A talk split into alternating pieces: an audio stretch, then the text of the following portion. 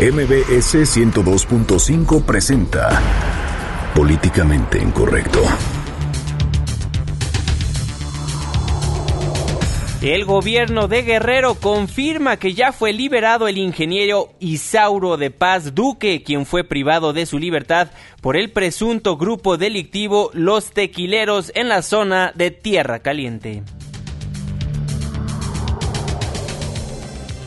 Dirigentes de grupos y corrientes del PRD crearon el movimiento de militantes de izquierda que buscará fortalecer al partido y se oponen a cualquier tipo de alianza electoral en el 2017 y en 2018 con el PAN y con Movimiento Ciudadano. La dirigente nacional del Sol Azteca Alejandra Barrales fue destapada por el senador Miguel Barbosa como candidata para la jefatura de gobierno de la Ciudad de México. Por su parte, la presidenta no se descartó contender. Arman priistas Consejo Nacional y prometen llevarse carro completo en el 2018. Condena el CONAPRED agresiones a la senadora Ana Gabriela Guevara. Y se aprueban diputados bono navideño, aparte de su aguinaldo, recibirán 150 mil pesos. Platicaremos con el coordinador de Movimiento Ciudadano, Clemente Castañeda. En Twitter con el hashtag políticamente incorrecto y en mi cuenta personal, arroba Juanma Pregunta, estaremos al pendiente de todos sus comentarios. Y en estos momentos lanzamos la pregunta de este día. ¿Usted? ¿Qué haría con el bono navideño de los diputados federales? Y durante el festejo navideño para todos los trabajadores de limpieza y mantenimiento del Senado de la República, senadores del PAN bailaron al ritmo de Daddy Yankee. Bienvenidos, esto es Políticamente Incorrecto. Estás a punto de entrar a una zona de polémica y controversia. Una zona de discusiones álgidas y análisis mordaz. Estás entrando al terreno de políticamente incorrecto. Entra bajo tu propio riesgo.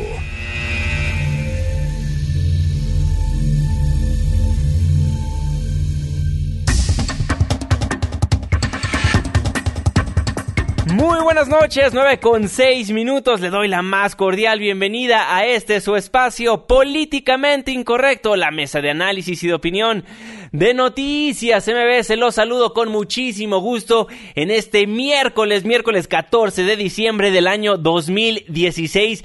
Ya es mitad de semana y qué bueno que nos esté acompañando a través del 102.5 de su frecuencia modulada.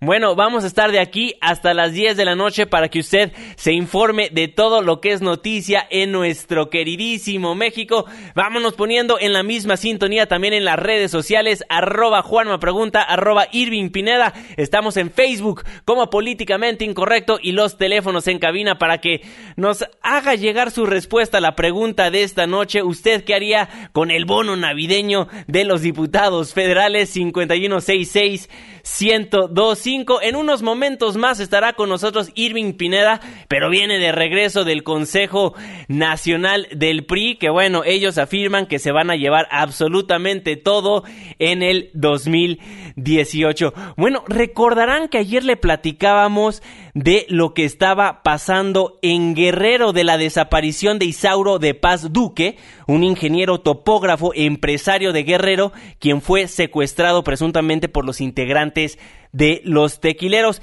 Y en respuesta a esto un grupo de autodefensas pues retuvo a 24 personas presuntamente ligadas al crimen organizado, entre ellos la madre del líder de los tequileros y bueno, hoy ya tenemos información confirmada de que ya fueron de que ya fue liberado, disculpe, el ingeniero Isauro de Paz Duque. Es por eso que tenemos nuevamente en la línea telefónica de políticamente incorrecto al vocero del grupo Coordinación Guerrero a Roberto Álvarez Heredia. Vocero, muy buenas noches, ¿cómo está?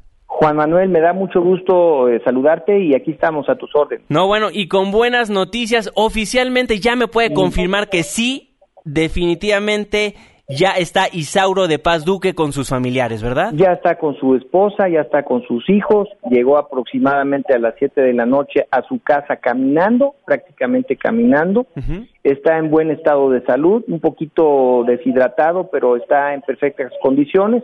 Y bueno, ahora viene la segunda parte, este, todavía están retenidos 19 personas en manos del grupo de autodefensas, pero eh, se espera que en las próximas horas eh, haya, acuerdos para liberarlos. Por otro lado, la mamá del tequilero también ya fue liberada, ya la están trasladando a su domicilio en una comunidad del municipio de San Miguel Totolapan. Finalmente, la madre del tequilero pues no tiene ninguna ninguna responsabilidad.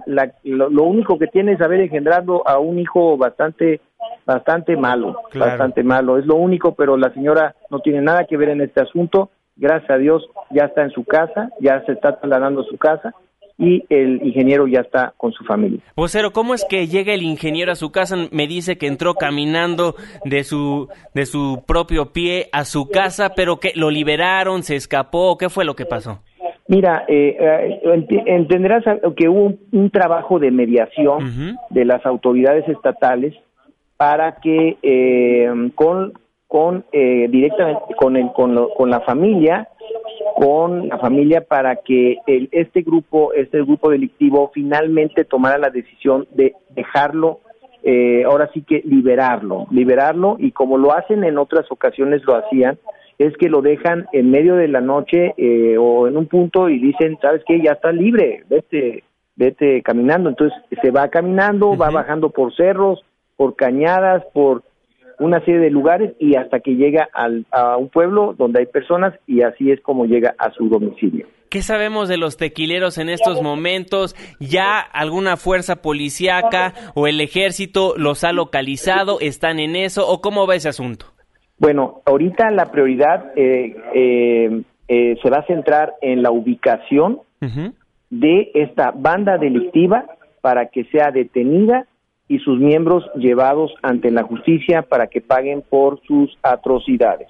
Esa va a ser, esa es la prioridad en estos momentos y para ello hay una fuerza conjunta, un despliegue operativo de fuerzas militares y, y policías para lograr su ubicación y detención y consignación ante la justicia. Vocero, ¿qué nos puede decir de las personas que fueron retenidas por parte de este grupo de autodefensas? Ya nos decía que ya liberaron a la madre de Raibel Jacobo Almonte, líder de los tequileros, pero las otras 23 personas siguen retenidas o también ya fueron liberadas. Primero te preciso el número, son 19 personas que están todavía retenidas. Ahora, eh, eh, en las próximas horas, de acuerdo con lo que sabemos, van a van a van a ser, eh, digamos, son ese punto, eso no lo tengo muy claro, ¿no? Si la van a remitir a, la agencia del Ministerio Público, si los van a dejar libres así nomás, no, esa parte no la conozco. Seguramente la Fiscalía General del Estado tendrá que trabajar ese punto para poderlo informar de correctamente, ¿no? Correcto, estamos platicando con el vocero del Grupo Coordinación Guerrero, Roberto Álvarez Heredia. Eh, Roberto, ¿cómo estás? Te saluda Irving Pinada, muy buenas noches. Hola Irving, ¿cómo estás? Ya se me hizo un poquito tarde, pero te venía escuchando con muchísima atención en el automóvil. Mi querido Roberto, oye, nada más aclárame algo porque igual y yo en lo que subía las escaleras y todo yo no entendía qué onda. Oye, bueno, supongo que ya tiene el gobierno pistas de que van a dar pronto con este personaje llamado el tequilero que nada más, pues no lo ubican. Mira, ahorita la prioridad va a ser esa, ¿eh?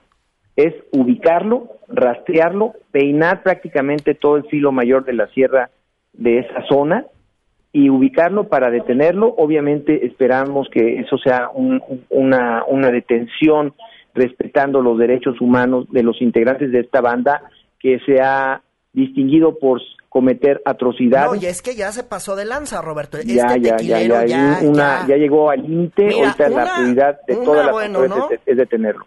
Sí, claro. Oye, estas autodefensas o este, esta policía comunitaria que, que está ya en esta parte de Guerrero, Roberto, ¿va a continuar operando después ya de, la liberación? ¿Ellos van a seguir? ¿Van, van a estar ustedes en, en una especie de negociación? Porque eh, hace, hace rato en, en la tarde, eh, o sea, algunos, algunos comentaban que decían, bueno, hay que tenerle atención a esas autodefensas. También, ¿quién está financiando a esas autodefensas o a esa policía comunitaria? Todavía eh, habrá que ver cómo se conforman eh, estos ciudadanos para, pues, para determinar si son autodefensas o policías comunitarios.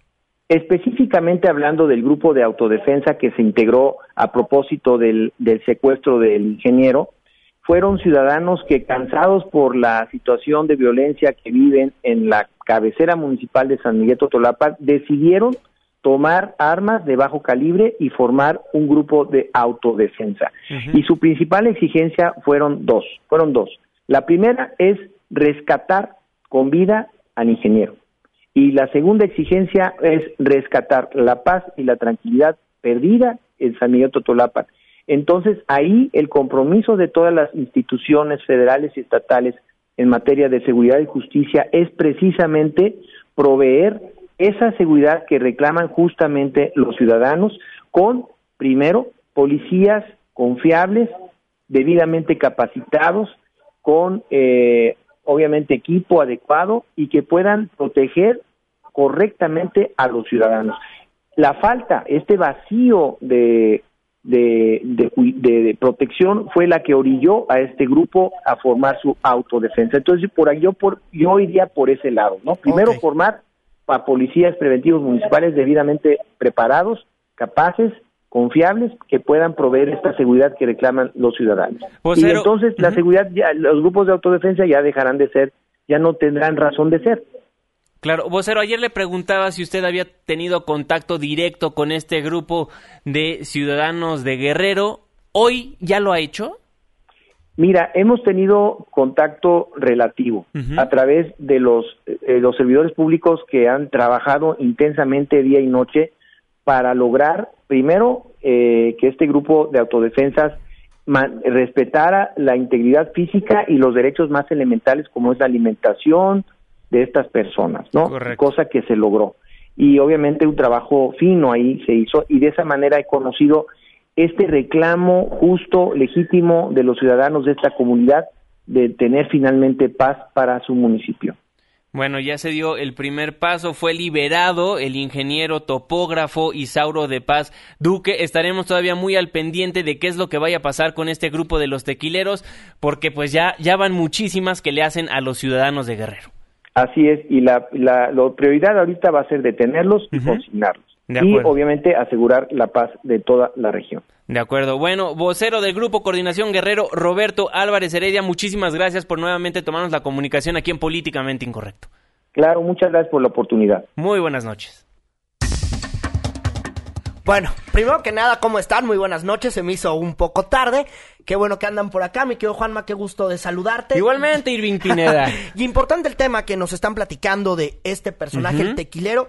Bueno, ahora periodísticamente habría que platicar con el ingeniero para conocer, bueno, parte del cautiverio. Tenemos entendido que ya está en su casa pero habría que buscar ese testimonio periodístico. Claro, a ver qué fue lo que pasó. Seguramente sería de, releva, de, de vital importancia saber qué es lo que está pasando con este cautiverio y quiénes están poniendo a todas estas personas que los plagian en la mañana y los vuelven a plagiar en la tarde, ¿no? Pues sí. Y además ahora el plagio es por montón, ¿no? Porque el tequilero, más allá de tener este nombre tan sugerente, tequilero, bueno, pues el tequilero plagia por montón. Aquí lo que vemos es que secuestraron los ciudadanos a la mamá del tequilero y un día después hicieron un intercambio uno por otro. Nos dice el vocero hasta el momento que son 19 personas retenidas por parte de este grupo de autodefensas o policía comunitaria allá en la Tierra Caliente, pero estaremos muy al pendiente qué es lo que vaya a pasar y como tú bien dices,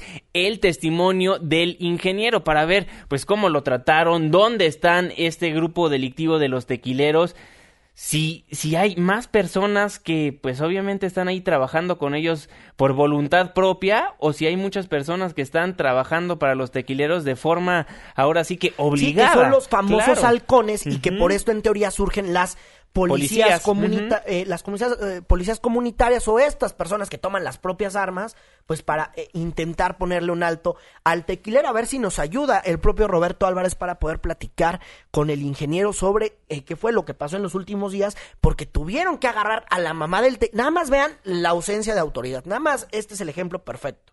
Tuvieron que agarrar a la mamá del tequilero para que lo pudieran soltar. Es, que- es lo que te digo, O sea, una no por es otra, ¿no? película, no. Es guerrero, ¿eh? Es guerrero. Nada más, ahí recuérdenme las promesas de campaña de, de quien anda De gobernando ahora. ¿eh? Porque eso no es devolver la paz, ¿eh? Ojo, eso no es devolver la paz. ¿eh? Y bueno, aquí estamos viendo cómo el gobierno es un intermediario, no el negociador de esto, porque bien nos los dice el vocero Roberto Álvarez Heredia. Él tiene contacto con esta policía comunitaria o grupo de autodefensas o ciudadanos preocupados de Guerrero a través de un tercero. Entonces está como intermediario el gobierno de Guerrero y hay otra hay otras personas que están como negociadores. Claro, oye, y tenemos el dato de que, bueno, nada más fue un intercambio y no se pagó ningún rescate. Es lo que es lo que podemos nos dijo. informar al momento, ¿no? Es lo que podemos informar al momento. Pero ya llegó el ingeniero Isauro de Paz Duque a su casa, se encuentra en estos momentos con su familia. Pues y qué bueno que... Sí, qué bueno. Y Esté bueno, bien después del esperemos el grupo de coordinación guerrero, la policía municipal y la policía federal y los militares, pues pronto den con el grupo Los Tequileros, porque como bien dice Irving, un día secuestran y el otro también. Sí, ya bases al dos por uno. Bueno, O ahí... por montón, o como le quieran llamar. Bueno, ahí el seguimiento de lo que ayer le contamos aquí en Políticamente Incorrecto. Vamos a hacer una breve pausa comercial, pero no se vaya porque los servidores públicos, los partidos políticos estuvieron muy activos este día. Hay destapes y por supuesto el Consejo Nacional Priista, pues a todo lo que da. Irving Pineda, nos tendrás los detalles de qué fue lo que pasó hace unos momentos en el Consejo Político del Revolucionario Institucional. Hacemos una pausa comercial, no se vaya. Sigue aquí por el 102.5.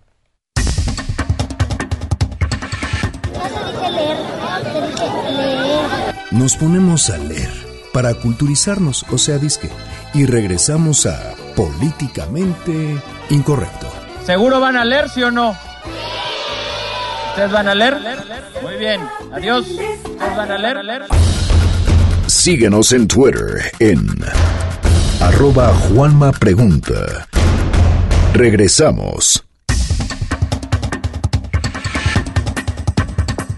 De vuelta en Políticamente Incorrecto a través del 102.5 de su frecuencia modulada. Muchísimas gracias por ser parte de la controversia en nuestras cuentas de Twitter, arroba Juan Pregunta. Y arroba Irving Pineda. Oigan, bueno, muchísimas gracias por todos sus comentarios en las redes sociales. Nos dicen por aquí que ya se dieron cuenta que sí, que sí tienen madre los tequileros porque nada más así responden a el secuestro de las diferentes personas que han tenido en su poder, pues este grupo delictivo. Claro, las personas, bueno, pues las personas están bien enojadas, sobre todo algunas que nos escuchan por la aplicación allí en Guerrero, están enojadísimas. Claro. Todavía no vamos al tema del bono navideño, pero algunos ya, ya me andan ahí dando algunas, algunas sugerencias en las que puedan utilizar su bono navideño estos diputados, que luego son bien codos, ¿eh? Sí, son muy bien codos, sí, sí, sí. allá, al rato te voy a contar. 5166125, háganos llegar absolutamente todos sus comentarios. En Facebook también estamos como políticamente incorrecto. Bueno, Irving Pineda, muchas cosas que comentar en materia política el día de hoy. El que estuvo muy ocupado, pues fue Miguel Barbosa y pues el día de hoy anunció la ¿Dijo creación babosadas? barbosadas. Oigan, bueno, hay muchísimas corrientes dentro del PRD y nace No, una nueva el día finísimo. de hoy. Nace una nueva tribu dentro del Sol Azteca. Anunció el día de hoy la creación del movimiento Militantes de Izquierda a través del cual se busca que el PRD no se convierta en un partido satélite de acción nacional y por ello dejó en claro que no respaldarán a candidatos aún del PRD si van en alianza con el blanquiazul. Así lo dijo Miguel Barbosa. Nos quedamos en la izquierda. No somos de aquellos que ligan el destino del PRD a la derecha. Somos los que nos oponemos a volver al PRD en el Partido Verde, del Partido Acción Nacional. Lo que fue, es el verde del PRI, hoy algunos quieren volver al PRD del PAN. Subsistir con representación prestada. bueno, esto fue lo que anunció su corriente Luis Miguel Barbosa, el poblano Luis Miguel Barbosa, pero bueno, uno, la corriente todavía no se ha instituido al interior del partido, entonces... Sus gustadas opiniones. La anunció, anunció la creación, todavía no es nada formal, pero podemos ver que van a hacer otra, ¿no? Sus gustadas opiniones, bueno, mucho gusto. Y también la neta es que al PRD o se corre para la derecha o se corre para la izquierda o se muere, ¿no? Digo, aunque se enojen, así es de fácil y así es de sencillo. Claro. O se corren para la izquierda con la chiquillada o se corren para la derecha con el pan, porque si no, no van a sobrevivir. Eso es un hecho porque estos mismos que andan ahí anunciando sus corrientes son los mismos que le han dado en la torre a ese partido, ¿eh? Oye, pero luego Luis Miguel eh, Barbosa, que andaba con sus barbosadas hoy, pues eh, habló de... Ya ven que le gusta andar opinando de más, ya ven que ni se le da... Ah. Es como futurista, ¿no? Así como que... Es que tiene visión a largo plazo, Irving Pineda. ¿A poco no le crees? Pues bueno, yo no sé si tenga visiones a largo plazo o qué es lo que tenga, pero de que le encanta andar hablando con la prensa, eso le encanta. Y hoy se le ocurrió destapar nada más y nada menos que a la presidenta nacional del PRD, Alejandra Barrales, pues para contender por la candidatura a la jefatura del gobierno capitalino. Y le digo a la presidenta Alejandra Barrales que yo la quiero de candidata a jefa de gobierno de la ciudad del PRD y de la izquierda, no de una coalición PAN-PRD. No ahí, no, No, bueno, ahí. ya le fue a tirar línea a doña Barrales acá. A la presidenta de a su la presidenta partido, de su ¿no? partido. Le Oigan, pero Yo anunció. más le tengo una mala a don Luis Miguel Barbosa. a Bar- Barbosa, perdónenme. Barrales se destapó conmigo y lo hizo en el 2014. O sea, ya tiene un ratote. Sí, un ratote. Yo le gané, le gané la, la nota a Luis Miguel Barbosa. Pero bueno, luego de esto, cuando estaba esta conferencia de Luis Miguel Barbosa y sus barbosadas, bueno, en este, había un desayuno de fin de año eh, con motivo de las fiestas decembrinas que ofreció Alejandra Barrales en un hotel del Paseo de la Reforma. Entonces, justo cuando nos enteramos de esta cosa que había dicho Luis Miguel Barbosa, pues corrimos a preguntarle qué es lo que pensaba. No podemos descartar nada, falta tiempo, falta bastante tiempo más todavía para el tema de, de la ciudad, pero por lo pronto estamos trabajando y por supuesto que agradezco las consideraciones de, de mis compañeros. Bueno, ahí la presidenta del Sol Azteca agradece a sus compañeras por destaparla, aunque ella misma sí sabe qué es lo que quiere, pero se está haciendo un poquito del rogar, pero dijo que hasta que llegue su oportunidad, lo primero que tiene que hacer es entregar buenas cuentas en el año 2017. Falta tiempo, necesitamos trabajarle fuerte. Y personalmente, pues eh, ustedes conocen mi historia política, ha sido parte de, mi historia política. Y yo tengo claro que para cualquier aspiración pues hay que entregar buenas cuentas. Y antes tengo que antes tengo que trabajar para eh, el Estado de México, Coahuila y Nayarit. Y luego también le preguntamos si ella había pues platicado con Luis Miguel Barbosa o le había dicho, oye, Si fue planeado, oye, ¿no? Miguel Barbosa, échame la mano, destápame, como destapó a Mancera y como cada que va a una conferencia va y destapa a alguien. Ajá. Entonces, pues esto fue lo que respondió la señora Alejandra Barrales. Pues yo no he platicado de este tema con nadie. En realidad eh, no es un tema en el que yo esté en este momento eh, siquiera pensando. Ahorita traemos muchas presiones, sobre todo de tiempo, por los resolver los otros temas que ya están en, en la puerta, pero no, no es un tema que hayamos platicado. Ahí lo que dice la presidenta del Sol Azteca, Alejandra Barrales. Y bueno, al final de esta conversación que tuvo con pues nuestros amigos de los medios de comunicación, también a pesar de que Miguel Barbosa unos momentos antes haya dicho que nadie del PAN debe de ir, nadie del PRD, disculpen, debe de ir con el PAN, pues Alejandra Barrales reiteró que su partido mantiene pláticas con el PT, Movimiento Ciudadano y el PAN para construir alianzas obviamente en los estados donde va a haber comicios el próximo año, en Nayarit, Estado de México y Coahuila. Sí, y si me permites nada más hacer ahí unas anotaciones, mi querido Juan. Claro.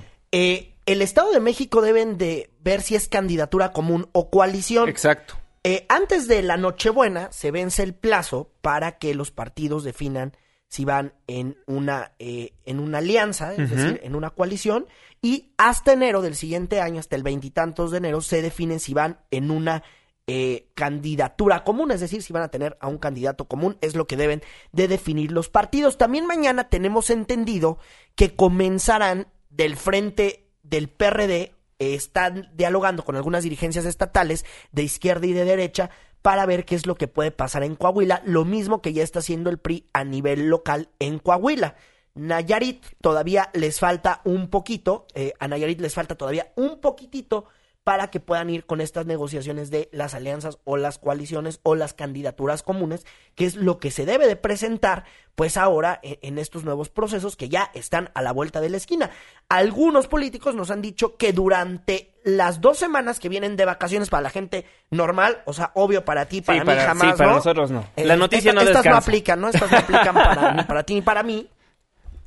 Van a estar planchándose muchísimas coaliciones y van a estar negociando cómo van a ir y si van candidato común, si van alianza y todos estos rollos que ya les estaremos informando en días posteriores. Eso lo que pasó del frente del PRD. Eso del lado del PRD, pues ya ven, Barbosa destapando a todo mundo. No únicamente destapó a Alejandra Barrales, también le dijo al jefe de gobierno, Miguel Ángel Mancera, que se quede en el camino hacia el 2018 y también habló muy bien del señor Alejandro Encinas, rumbo, obviamente, a los comicios en el Estado de es México. que ellos dos son muy amigos, pero bueno. Sí, sí, sí. Lo que sabemos es que Encinas, él, pues dice, mucho gusto Estado de México, yo no quiero. Yo ya me metí en el 2011, no me fue bien. Y yo no quiero. Y La además- tercera es la vencida, ¿no? Igual que López Obrador. No, bueno, pero eh, ahí también viene el compromiso que tiene Encinas con Morena.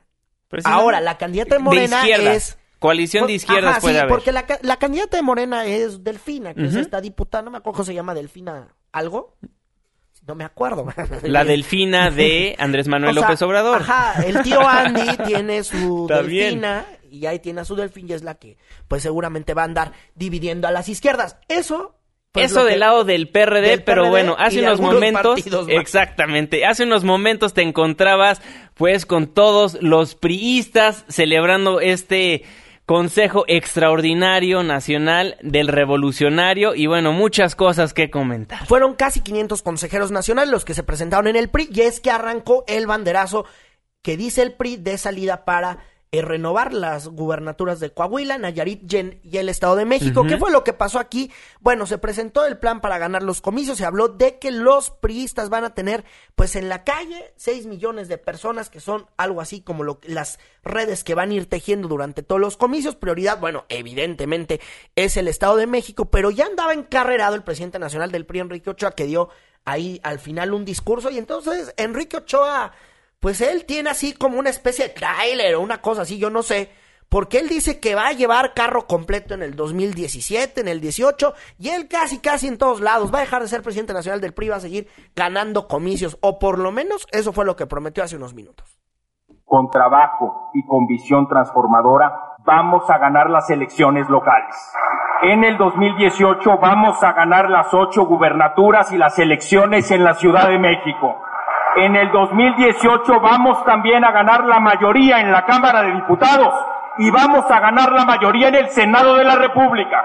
Y con el trabajo de todo el prismo nacional, compañeras y compañeros, en el 2018 ganaremos la presidencia de la República.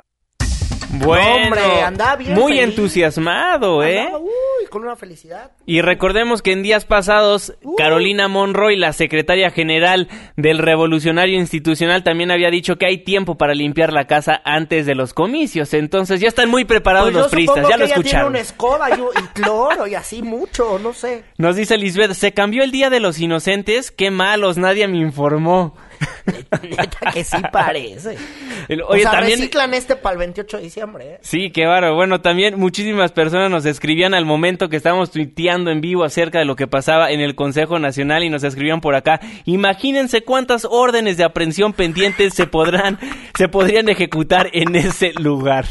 ¿Qué pasa el operativo? Que pase el operativo de la PGR para ver todos los consejeros nacionales de el PRI. Sí hay algunos Híjole. impresentables, ¿no? ¿Algunos? Ahí, ahí sí es cuando difiero contigo, ahí sí ya son muchos, ¿no?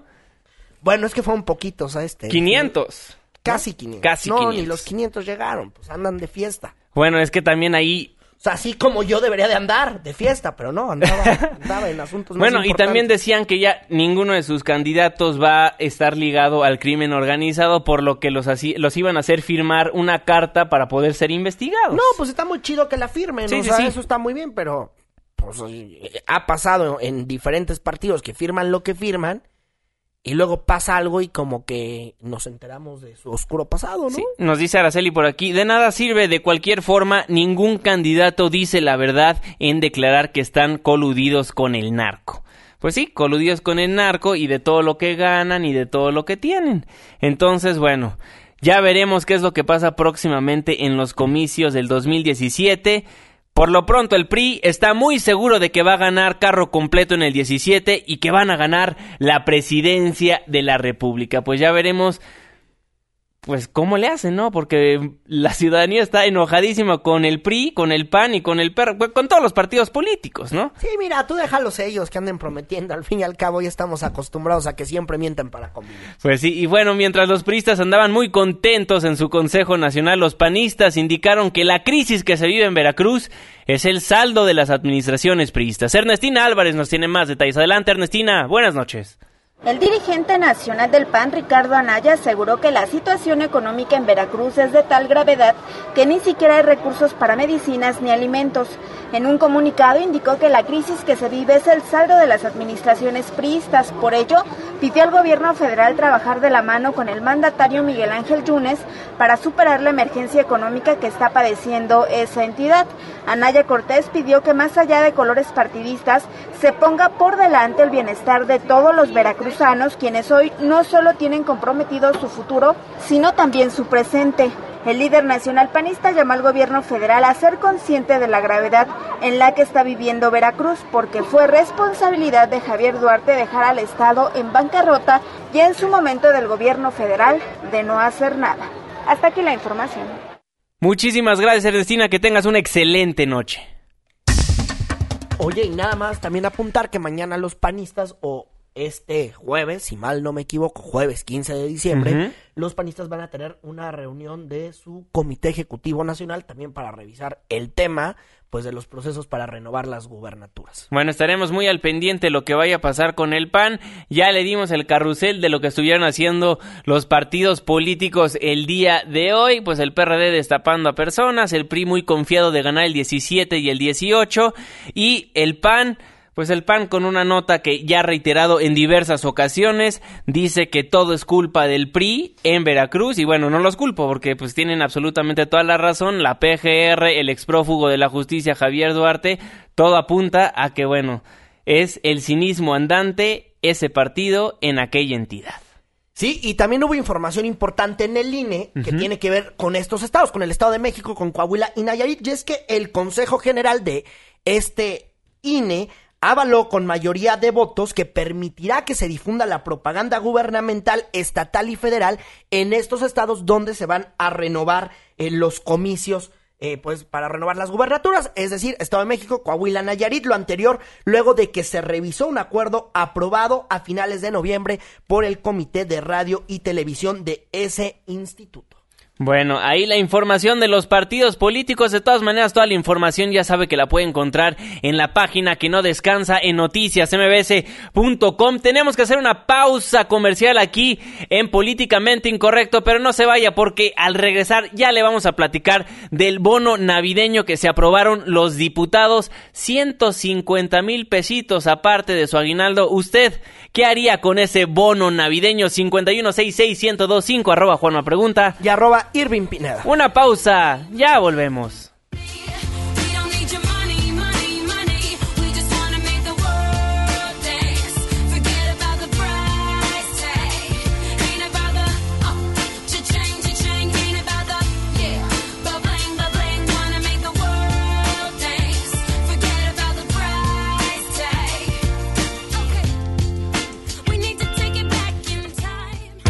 Exoneramos a la maestra Elba Ester Gordillo.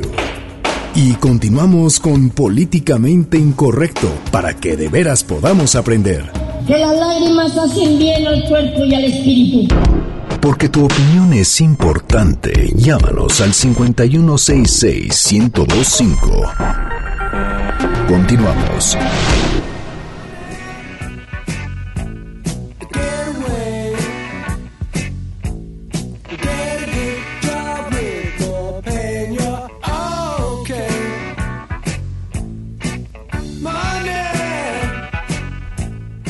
Money, mucho money, el que se aprobó el día de hoy en la Cámara de Diputados, este bono navideño aprobado en la Junta de Coordinación Política, que básicamente, aparte del aguinaldo, le da 150 mil pesos a nuestros diputados federales. Angélica Melín, tú nos tienes más información. Muy buenas noches.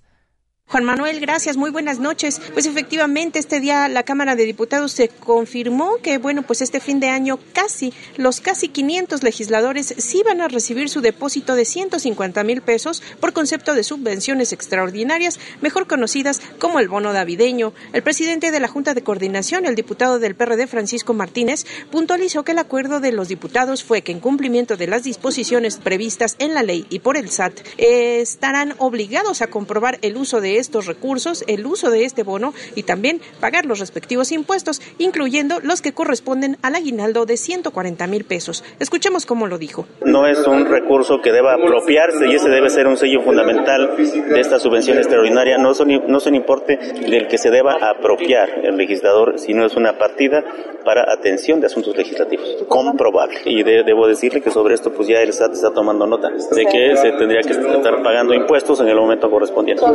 150 mil El diputado Martínez eh, dijo que a partir de 2017 los diputados que decidan también donar las partidas extraordinarias que entrega la Cámara a asociaciones civiles, beneficencias o bien usarlas para el pago de sus colaboradores, tienen que comprobar ese gasto y pagar impuestos. En otros pagos que los congresistas han recibido en los últimos días y en distintos depósitos que van desde los 20 mil pesos, los 40 mil y hasta los 60 mil pesos, el líder de los perredistas en San Lázaro dijo que este dinero tiene que correr la misma suerte, ser comprobado y pagar impuestos. Añadió que todo remanente en el reparto de los millones entre los diputados tienen que ser incluidos en sus declaraciones fiscales. Los integrantes de Morena renunciaron oficialmente al bono que tocaría a cada uno de sus 36 diputados al solicitar a la Cámara que no se les depositen las partidas que en suma alcanzarían 5 millones 400 mil pesos. Los diputados del Movimiento Ciudadano hicieron lo propio y solicitaron al Comité de Administración no hacer estos depósitos en las cuentas de sus 23 integrantes. Esto implica una bolsa de 3 millones 400 50 mil pesos. En suma, los diputados federales que aceptaron el bono navideño van a cobrar este fin de año, de hecho ya cobraron cerca de 430 mil pesos si es que se suman las distintas partidas que han recibido este mes de diciembre por concepto de apoyo a las labores legislativas. Juan Manuel, el reporte. Muchísimas gracias, Angélica, que tengas una excelente noche. No, pues si legislar si deja. No, les fue bien, ¿eh? Les fue muy bien a, los diputados Entonces, federales. el bono navideño es por el quehacer que hacen en la Cámara y se llaman subvenciones ese bono. Subvenciones, así se llaman. Subvenciones, que es lo que significa el gasto por el quehacer legislativo. Pues qué hacer implica ir a San Lázaro muchísimo porque sí, ir, a, ir a, calentar la silla un ratito, dos veces a la semana. Estos legisladores, estos diputados pues sí se, sí se manchan, la neta es que sí abusan. Porque ya después de que se llevaron esos 500 mil pesos y sus 150 mil pesos, hay varios que yo conozco que ni las buenas noches a su equipazo. Bueno, ni la botella del vino tinto. Bueno, es que se supone.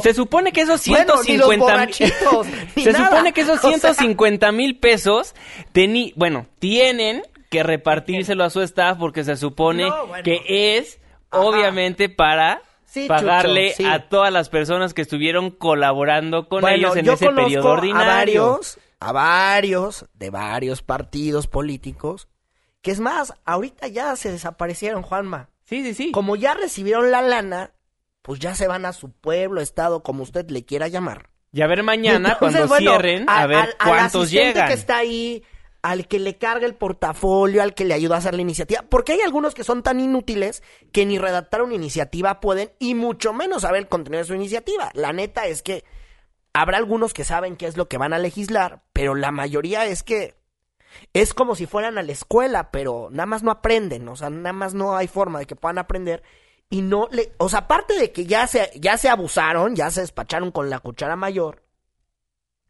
no les dan nada a su gente y eso también es bien mala onda. Así que si ustedes, amigos del auditorio, conocen o laboran con un legislador que no les dio nada, pásenos su nombre aquí, 5166-1025. Le cuenta Itzel el nombre del diputado, que aparte es el codo, ¿no? Que aparte de que ya se atascó con la cuchara mayor, no soltó, pero ni una botella de rompope para festejar las fiestas de. A pesar de que en diciembre no tuvo, no tuvo bondad en su corazón de repartirle a su equipo de trabajo. Espérate, Juan. Eso es un caso. Hay un caso más. A ver.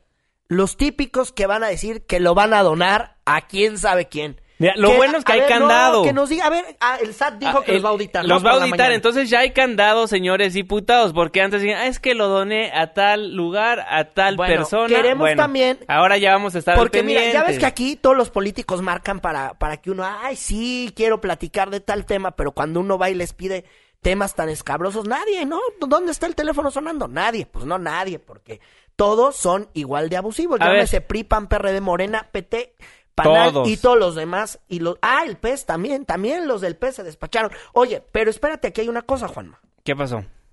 Eh, ¿Qué va a pasar con lo que los donen? A ver, que nos inviten a sus donaciones. Yo quiero ver qué van a donar, a dónde van y donan su aguinaldo. Que no le hagan. Sí, vamos a estar muy al pendiente de todo lo que le vayan a reportar al SAT, porque muchos sí son muy caritativos, pero ahora sí ya lo tienen que reportar. Bueno, vámonos con los números, con lo concreto, ¿no? Del aguinaldo, que bueno, es mucho su aguinaldo, pero bueno, es algo que establece la ley. Únicamente del aguinaldo de los 500 diputados se van a dar 70 millones de pesos.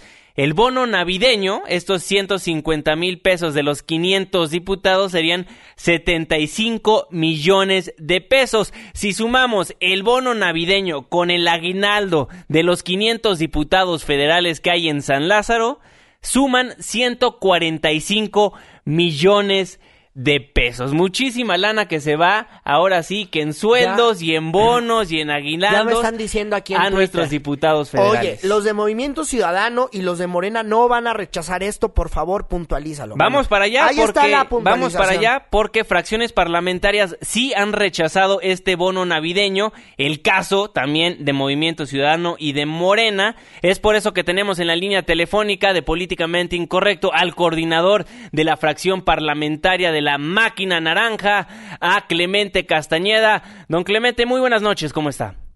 ¿Qué tal, Juan Manuel? Muy buenas noches para ti y para todo tu auditorio. Oiga, pues diputado, ya oficialmente aprobado lo que muchos llamamos el bono navideño de los diputados, pero que algunos allá en la Cámara Baja lo conocen como el concepto de subvenciones extraordinarias. Pues sí, nosotros lo advertimos ya desde hace varios días, la posibilidad de que esto sucediera en la Cámara de Diputados que hubiera este reparto a todas luces injustificado, no programado, un tanto opaco y lleno de polémica, y pues lo que nos estamos enterando el día de hoy desafortunadamente es que esto se consuma. Yo quiero decir que el grupo parlamentario de Movimiento Ciudadano el año pasado rechazó este bono extraordinario, una vez más lo hicimos este año y estamos eh, muy claros que es un comportamiento que no viste en absoluto a la Cámara de Diputados.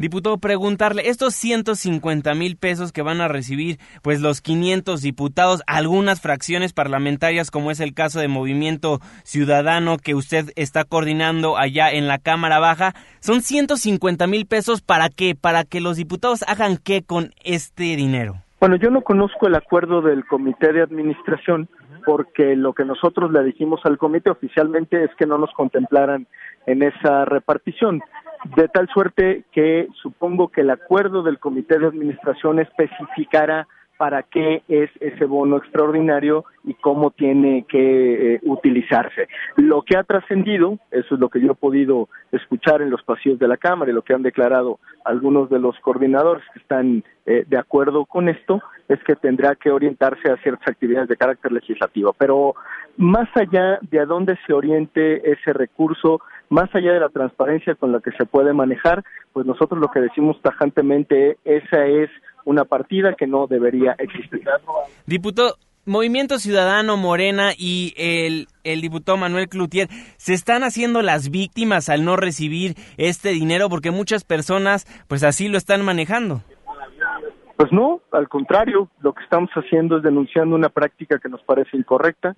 Creo que la razón está de nuestro lado que la situación del país reclama de los diputados eh, medidas enérgicas, solidarias, sensibles, congruentes, consistentes como la que estamos tomando y por supuesto que nosotros nos hacemos cargo de nuestro comportamiento, como deben hacer el resto de los grupos parlamentarios que sí lo aceptan, para que expliquen las razones eh, de por qué eh, se van a gastar este dinero, que al final de cuentas es dinero público. ¿Algún diputado dentro de la fracción parlamentaria de Movimiento Ciudadano le dijo, no, yo la verdad sí quiero recibir ese, ese bono navideño o fue de forma unánime que todos decidieron no lo vamos a recibir? No, lo que hubo al interior del grupo parlamentario fue un debate muy sano en torno a los pros y contras de esta situación, particularmente porque había quien decía que en todo caso ese dinero tendría que donarse a otras cosas, a otros fines, pero que sí pudieran pasar por eh, las cuentas del grupo parlamentario. Finalmente, lo que se impuso, la mayoría que se impuso, fue la que dijo que no teníamos por qué recibir ese recurso y que al contrario es algo que no debería de existir, cosa que me satisface mucho porque ha habido de parte del grupo parlamentario una gran solidaridad y mucha consistencia para impulsar no solo una política de austeridad, no solo una política de transparencia, sino además una política permanente para denunciar y renunciar a los privilegios de la clase política. Diputado, ¿van a recibir ustedes en sus cuentas los 150 mil pesos y posteriormente ustedes lo van a regresar o donar a alguna asociación civil o, o qué va a pasar? No, no, no. Nosotros le mandamos un oficio al comité de administración diciéndole que no se fuera a depositar en las cuentas del grupo parlamentario o de algún diputado del grupo parlamentario ninguna cantidad por concepto de bono, gratificación o subvención extraordinaria. Y esto es eh, eh, un acuerdo, digamos, irrevocable del grupo parlamentario y se ha notificado oportunamente al comité de administración. Correcto. ¿Y qué se va a hacer con ese dinero que no se les depositó a ustedes? Porque luego ustedes no lo reciben, pero no vayan a hacer algo con, con ese dinero, porque son 23 diputados y bueno, con 150 mil pesos, pues no vayan a hacer algo extraordinario con ese dinero. Bueno, como, como todo dinero público, tiene que transparentarse su utilización y tienen que rendir cuentas sobre ello. Ya será el comité de administración y, y el área administrativa de la Cámara la que explique dónde está ese dinero y finalmente en qué fue utilizado o si en su defecto esto se regresa a la tesorería de la federación, que eso puede suceder con el gasto que no se efectúa en el ejercicio fiscal. Bueno, diputado Clemente Castañeda, coordinador de Movimiento Ciudadano allá en la Cámara de Diputados, muchísimas gracias por tomarnos la comunicación aquí en Noticias MBS. Muchas gracias y muy buenas noches al auditorio. Muy buenas noches.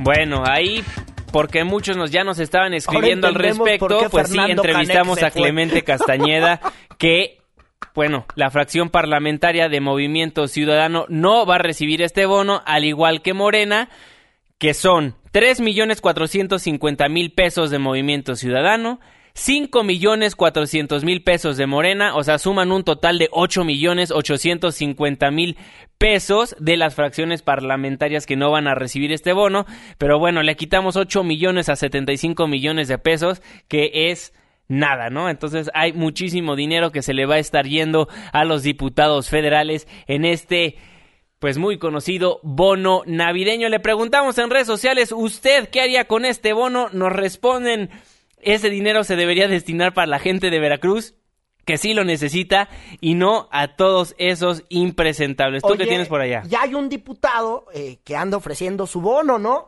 Es el diputado panista Ulises Ramírez quien dice que ofrece su bono navideño de 150 mil pesos a quien denuncie a aquellos que pues golpearon a la senadora del PT, Ana Gabriela Guevara, lo que está diciendo el diputado panista Ulises Ramírez, pues sí, pues no le sobra la lana, o sea, la verdad es que no les falta la lana, ¿no? Le sobra.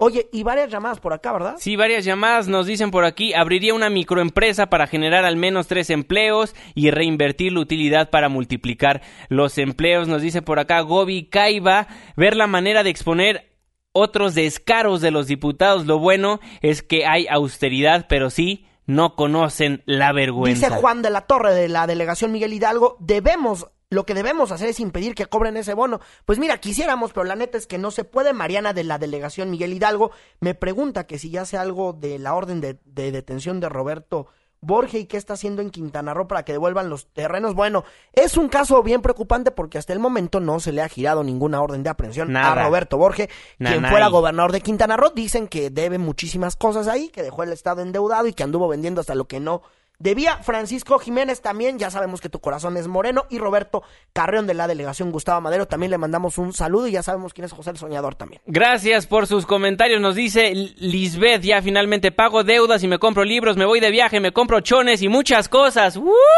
Una pausa, ya volvemos.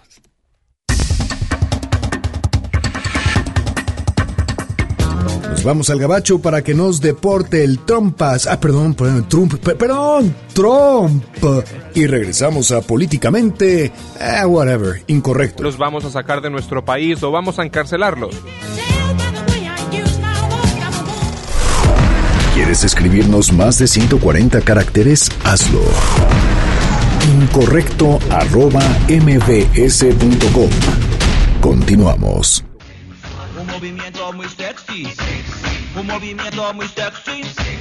Y aquí se viene azul azul con este baile que es una bomba. Para bailar esto es una Y le entraron duro los senadores del PAN al sangondeo, al perreo intenso allá en la Cámara Alta mientras celebraban pues el fin de año con los trabajadores de limpieza y de mantenimiento del Senado de la República. Una fiesta que hace la senadora Laida Sansores y que hoy fue invitada por varios panistas. Estuvo Mariana Gómez del Campo y quien se quitó la corbata, muy feliz es. Él es el senador campechano Jorge Lavalle Mauri, que ya volvió al Senado y se quitó la corbata y bailó al ritmo de Daddy Yankee y así se pescó a varias Con la shaky, shaky, shaky, shaky, shaky, shaky, shaky, También Fernando Yunes. Muy al... me andaba amarrando a una ahí. Sí, sí, Fernando Yunes, la neta, no lo hizo bien. Pero bueno, ahí se echó sus dos pasos. No, no es que. ¿Ya te crecen solo para bailar o qué?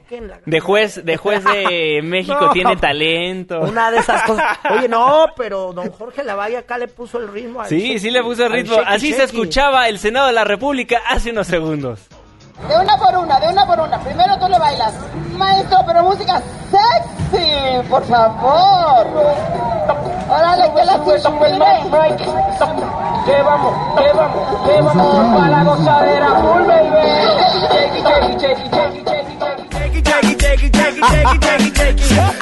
Así bailaban los senadores del PAN y así nos despedimos de Políticamente Incorrecto. Oigan, Pineda, buenas noches. Doña Laida, ¿qué? ¿Para qué va?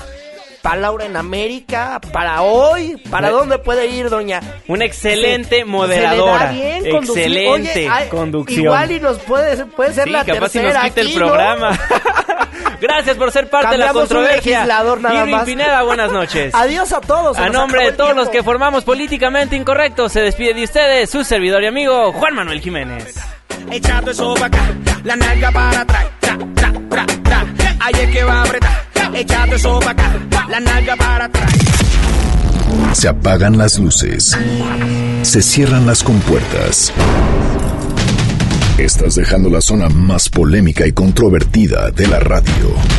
Políticamente incorrecto. El único programa de análisis y debate que no tiene bozal. Te esperamos mañana de 9 a 10 de la noche por Noticias MBS 102.5.